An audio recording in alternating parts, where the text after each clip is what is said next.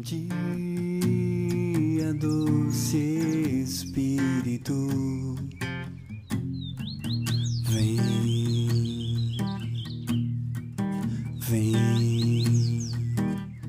Bom dia, doce Espírito,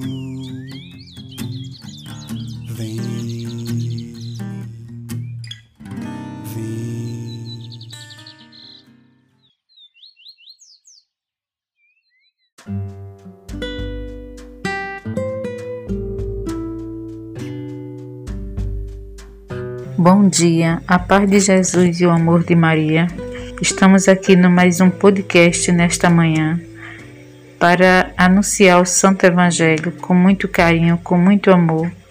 Que Nossa Senhora possa tocar no seu coração e que o doce Espírito te envolva para que o seu coração, a sua mente, possa sentir a presença do doce Espírito e nele sentir a presença de Jesus falando com você.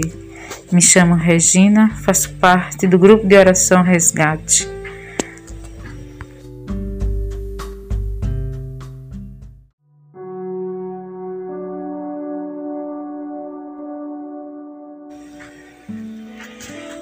O evangelho de hoje é de Marcos, capítulo 12, versículo de 13 ao 17. O Senhor esteja convosco, Ele está no meio de nós. Evangelho de Jesus Cristo segundo Marcos, glória a vós, Senhor. Enviaram algum fariseu e herodiano para que o apanhassem algumas palavras. Aproximaram-se dele e disseram Mestre, sabemos que és sincero e que não lisonjeia a ninguém. Por que não olha para a aparência dos homens, mas ensina o caminho de Deus segundo a verdade?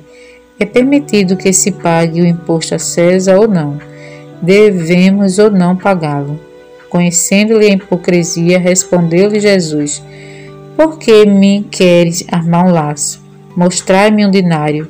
Apresentaram-lhe e ele perguntou-lhe: De quem é esta imagem e a inscrição? De César, responderam-lhe. Jesus então lhe replicou: Dai, pois, a César o que é de César e a Deus o que é de Deus. Admiravam-se dele. Palavra da salvação. Glória a vós, Senhor. Este evangelho ele é muito interessante, né? Em nós ver que os fariseus queriam armar uma armadilha para Jesus, queria que Jesus ficasse mal visto diante dos judeus e queria um motivo para prendê-lo. Quando perguntaram se, deve, se Jesus deveria pagar imposto a César ou não, e Jesus pensou, né? Com certeza, se eu responder que sim, vou ficar mal visto diante do judeu. E se eu responder que não, os romanos, né, me, to me tomarão por revolucionário.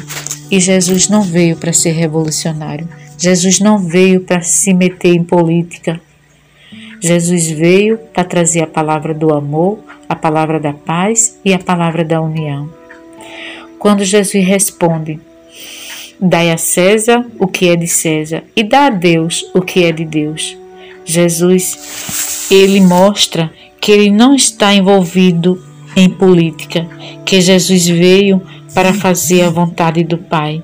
E todo aquele que junto do, de, do Pai, junto de Jesus, se une para fazer a vontade dele, está em comunhão com Jesus, está fazendo a vontade do Pai. Eu fiz essa pergunta para mim e faço essa pergunta para você. Será que a gente estamos dando a Deus o que é de Deus? Você já se fez essa pergunta? Eu já me fiz essa pergunta. Que possamos abrir o nosso coração e verdadeiramente responder e viver e fazer a vontade do Pai.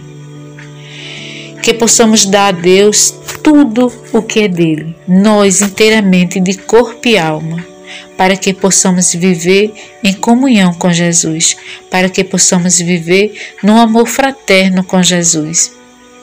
Jesus é superior a tudo isso.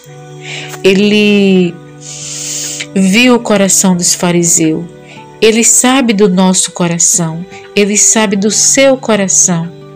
e Ele espera que possamos dar a Ele tudo aquilo que Ele quer de nós. Ele quer de nós fidelidade, Ele quer de nós honestidade, Ele quer de nós a verdade, Ele quer de nós a nossa dedicação, a nossa oração, o nosso tempo o tempo que possamos dar a Ele para viver no seu amor, para viver unido a Jesus.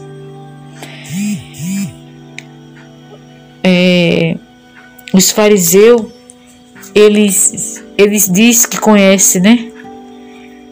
Bem interessante no começo, quando ele diz assim: Sabemos que é sincero e que não lisonjeia ninguém, porque não olha para as aparências. Realmente, Jesus não olha para as aparências, Jesus olha para o nosso coração, Jesus olha para nossas atitudes. E o que é que Deus quer de nós? O que é que Jesus quer de você? O que é que Jesus quer de mim? Ele quer que sejamos felizes. Ele quer que a gente viva em paz. Que possamos viver em união com Deus, em união com o Pai, em união com o Filho, em união com o Espírito Santo. Que possamos deixar esse Deus nos conduzir, conduzir no seu amor. Que possamos dar a Jesus tudo aquilo que é dele, tudo que verdadeiramente possamos deixar ele tirar de nós o nosso melhor. O que é o nosso melhor? É o nosso amor. É o, é o nosso amor para com o nosso irmão, é o nosso amor para com o nosso próximo, é o nosso amor até mesmo para com aquele que não nos ama, que nos magoou, que nos ofendeu. É isso que Jesus quer que demos a Ele. E hoje, nesta manhã, que você possa colocar a mão no seu coração, fechar seus olhos por um momento e falar para Jesus e dizer para Jesus: Senhor, eu quero te dar o que é teu. Eu quero te dar o meu coração. Eu quero te dar a minha alegria. Eu quero te dar os meus momentos felizes.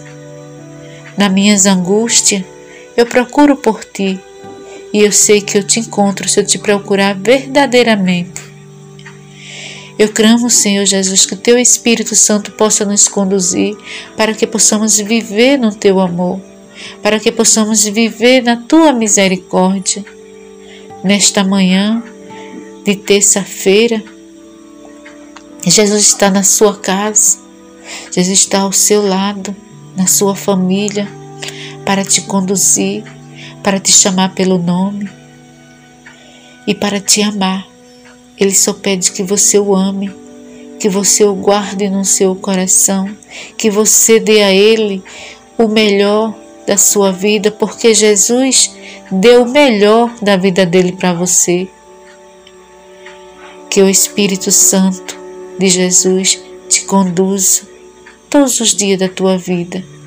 Conduza você e conduza os seus. Na sua angústia, no seu desespero, lembre sempre que você tem um Deus, que você tem um Senhor que cuida de você, que cuida dos seus e que também você tem uma mãe que intercede por você. Eu clamo neste momento pelo doce Espírito de Maria, que está aqui no meio de nós, que está nos envolvendo com seu manto sagrado e nos conduzindo aos braços do seu Filho Jesus, para nele encontrar o abrigo, encontrar o aconchego, encontrar a paz que o bom Jesus e Maria Santíssima esteja sempre no teu coração, no meu coração, que a paz e a luz e o Espírito Santo possa nos conduzir